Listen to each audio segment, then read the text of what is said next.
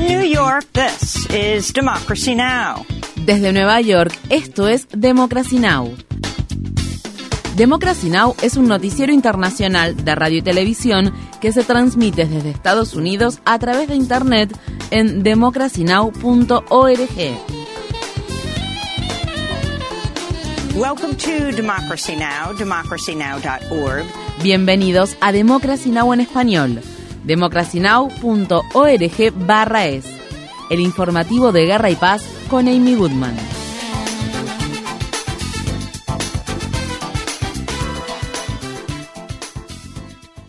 Este miércoles concluyó la visita del presidente chino Xi Jinping a Moscú, donde junto al presidente ruso Vladimir Putin firmaron más de una docena de acuerdos que tienen como finalidad reforzar la cooperación entre ambos países en el ámbito comercial, al igual que en otros ámbitos. Estas fueron las palabras expresadas por Xi durante su visita a Moscú. La confianza política entre nuestros países se fortalece, los intereses comunes se multiplican y las naciones se acercan. Se está desarrollando la cooperación en relación al comercio, las inversiones, la energía, la cultura, las áreas humanitarias e interregionales.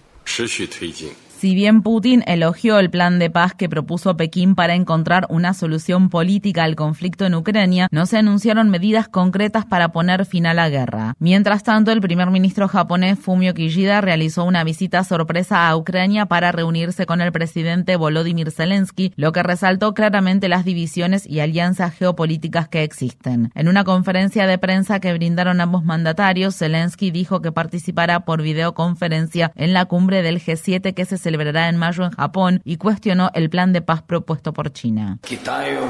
Le propusimos a China en público, así como a través de canales diplomáticos, nuestra fórmula para la paz y los invitamos a participar en esta fórmula. Invitamos a China a dialogar y esperamos una respuesta de su parte.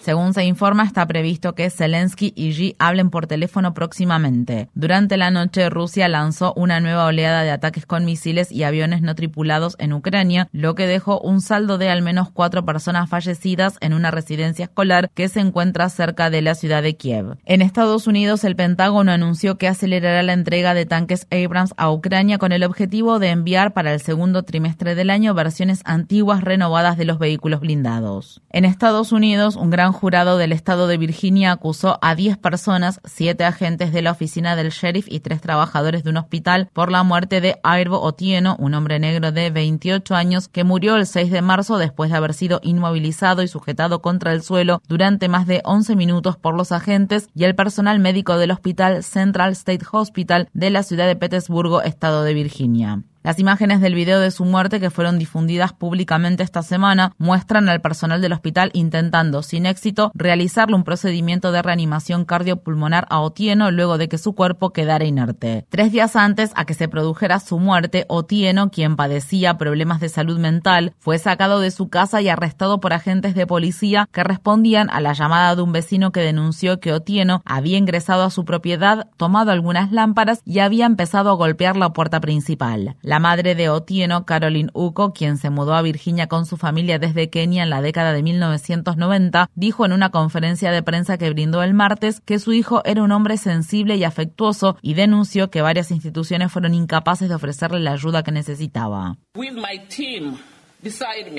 Con mi equipo a mi lado, con mis amigos detrás de mí, con mi comunidad detrás de mí, con las madres y los padres que temen por lo que les pueda pasar a sus hijos después de ver lo que le pasó a Airbo, con los jóvenes que están pasando por angustia mental y con el mundo detrás de mí. Todos lograremos justicia para Airbo Otieno. We Otieno. En Estados Unidos, la ciudad de Filadelfia acordó pagar 9,25 millones de dólares a más de 340 manifestantes y residentes que sufrieron las consecuencias de una respuesta policial excesiva en la que se utilizaron gas lacrimógeno, gas pimienta y balas de goma durante dos días de manifestaciones que se llevaron a cabo en 2020 tras la muerte de George Floyd a manos de la policía. La ciudad también otorgará medio millón de dólares al fondo comunitario Bread and Roses para financiar los movimientos políticos comunitarios de Filadelfia. Como parte del acuerdo histórico, el Departamento de Policía de Filadelfia también se retirará del programa 1033 LESO, que transfiere equipo de las Fuerzas Armadas estadounidenses a las agencias policiales locales. Estas fueron las palabras expresadas por el demandante Ed Parker, quien fue detenido y atacado con brutalidad por la policía, por lo que tuvo que someterse a tres cirugías.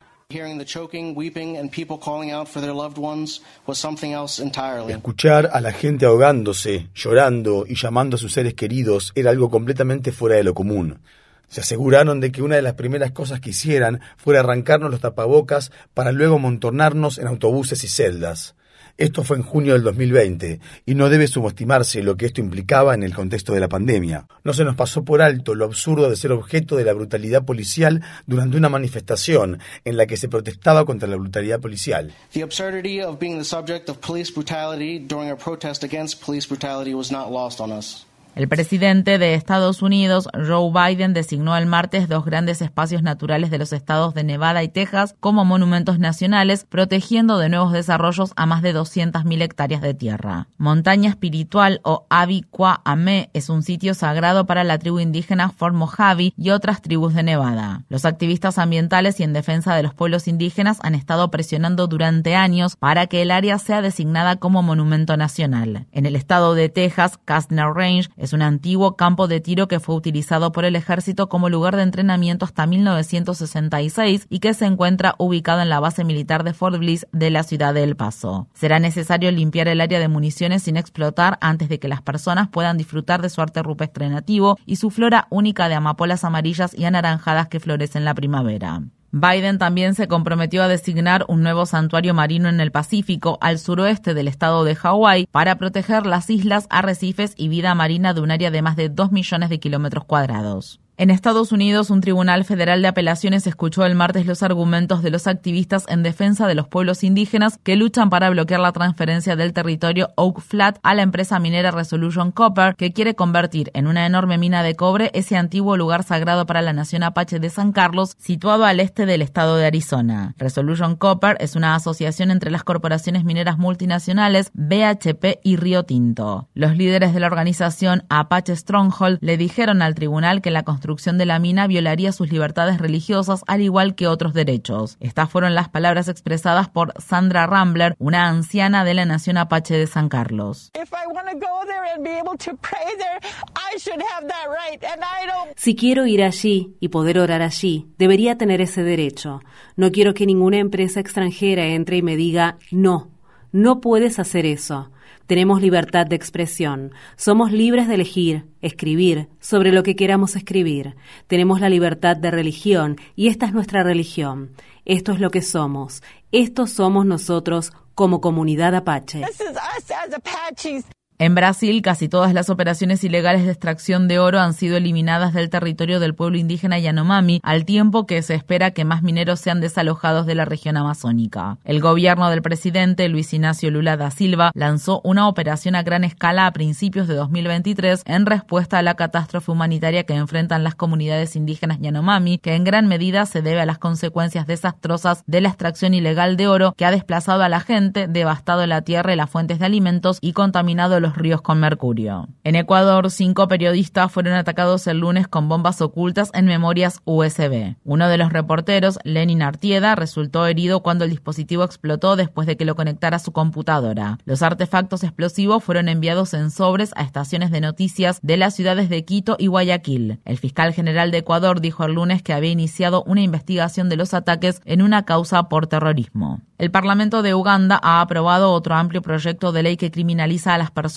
LGBTQ, permitiendo condenas a la pena de muerte en ciertos casos. La nueva ley parece ser la primera que prohíbe incluso identificarse como persona LGBTQ, lo que podría conllevar una condena de hasta 20 años de prisión. Asimismo, la ley castiga con la pena de muerte a las personas con resultado positivo en la prueba de VIH que mantengan relaciones homosexuales, prohíbe la llamada promoción de la homosexualidad y declara que todas las conductas homosexuales son no consentidas. En Arabia Saudí, un ciudadano estadounidense de origen saudí que había sido condenado a 19 años de prisión por publicar en Twitter mensajes en los que criticaba al gobierno de dicho país ha sido puesto en libertad. Saad Ibrahim Al-Mahdi, de 72 años, fue arrestado en noviembre de 2021 después de viajar desde Florida hacia la ciudad capital del país árabe Riyadh para visitar a su familia. Una de las publicaciones que hizo en Twitter hacía referencia al columnista asesinado del periódico The Washington Post, Jamal Khashoggi. La familia de Almadi y las organizaciones de defensa de los derechos humanos están pidiendo al gobierno saudí que levante la prohibición para salir del país que le fue impuesta a Almadi para que pueda regresar a Estados Unidos. En materia de derechos reproductivos, la Cámara de Representantes de Minnesota aprobó el lunes un proyecto de ley que protegería a las pacientes que viajan al Estado para realizarse un aborto, al igual que a sus proveedores de salud, de modo que no tengan que enfrentar consecuencias legales en otros estados donde los abortos son ilegales. La ley de defensa de la libertad reproductiva impediría que los tribunales y los funcionarios estatales respondan a las solicitudes de extradición, arresto o citación como resultado de un aborto que una persona recibe en Minnesota donde el procedimiento aún sigue siendo legal. El proyecto de ley ahora debe recibir la aprobación del Senado, que cuenta con una mínima mayoría demócrata. En Nueva York, un gran jurado del distrito de Manhattan podría volver a reunirse a lo largo de esta semana y votar la imputación del expresidente Donald Trump por los pagos secretos de dinero que se le hicieron a la estrella de películas para adultos Stormy Daniels durante la campaña presidencial de 2016. Los republicanos de la Cámara de Representantes de Estados Unidos están solicitando que el fiscal de distrito de Manhattan, Alvin Bragg, presente los testimonios y la documentación sobre la acusación contra Trump, la que califican como un abuso sin precedentes de la autoridad fiscal. Sin embargo, los expertos legales dicen que el Congreso no tiene la autoridad constitucional para supervisar a los fiscales locales y las demandas de los legisladores de la Cámara de Representantes violan la soberanía de Nueva York. En otros temas legales relacionados con el expresidente, una jueza federal ordenó que el abogado que representa a Trump, Evin Corcorain testifique ante un gran jurado federal como parte de la investigación que un fiscal especial está llevando a cabo sobre el mal manejo de los documentos clasificados por parte de Trump. En Estados Unidos, una productora del canal Fox News presentó esta semana dos demandas en las que acusa a los abogados de la cadena televisiva Fox de haberla coaccionado e intimidado para que brindara un testimonio engañoso en la demanda por difamación de 1.600 millones de dólares que la empresa de máquinas de votación Dominion Voting System presentó contra Fox. Abby Grosberg dijo que Fox intentaba culparlas a ella y a la presentadora del canal Fox Business, María Bartiromo, por difundir en reiteradas ocasiones las afirmaciones falsas de Trump acerca de que Biden ganó las elecciones presidenciales de 2020 de forma fraudulenta y el rol que cumplió Dominion en ayudar a manipular dichas elecciones. Grosberg culpó a la cultura de misoginia y discriminación de la empresa por la forma en que la coaccionaron e intimidaron. Un tribunal sueco dijo que Greta Thunberg y otros 600 activistas contra el cambio climático pueden presentar una demanda colectiva contra el gobierno sueco por no tomar medidas para combatir la crisis del cambio climático. La organización ambientalista Aurora espera obligar legalmente a Suecia a reducir sus emisiones de gases de efecto invernadero, alegando que el país debe cumplir con las obligaciones establecidas en la Convención Europea de Derechos Humanos. En Estados Unidos, activistas contra el cambio climático de edad avanzada, que forman parte de la organización ambientalista Third Act, se manifestaron en todo el país contra los bancos que respaldan la industria de combustibles fósiles, cortando sus tarjetas de crédito de los bancos Chase, Citi, Wells Fargo y Bank of America. Estas fueron las palabras expresadas por el reverendo Neil Christie durante la protesta que se llevó a cabo en la ciudad de Washington, D.C.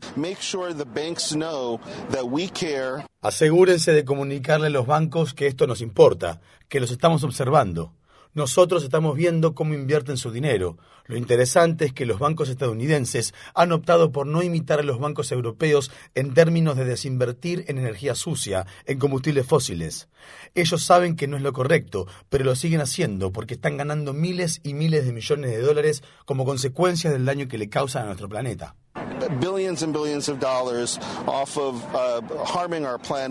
Visite nuestro sitio web democracynow.org barra es para ver nuestra entrevista con el fundador de la organización ambientalista conformada por adultos mayores Third Act, Bill McKibben, y el director ejecutivo de la emblemática organización ambientalista Sierra Club, Ben Gelos. Infórmate bien. Visita nuestra página web democracynow.org barra es Síguenos por las redes sociales de Facebook, Twitter, YouTube y SoundCloud por Democracy Now! es.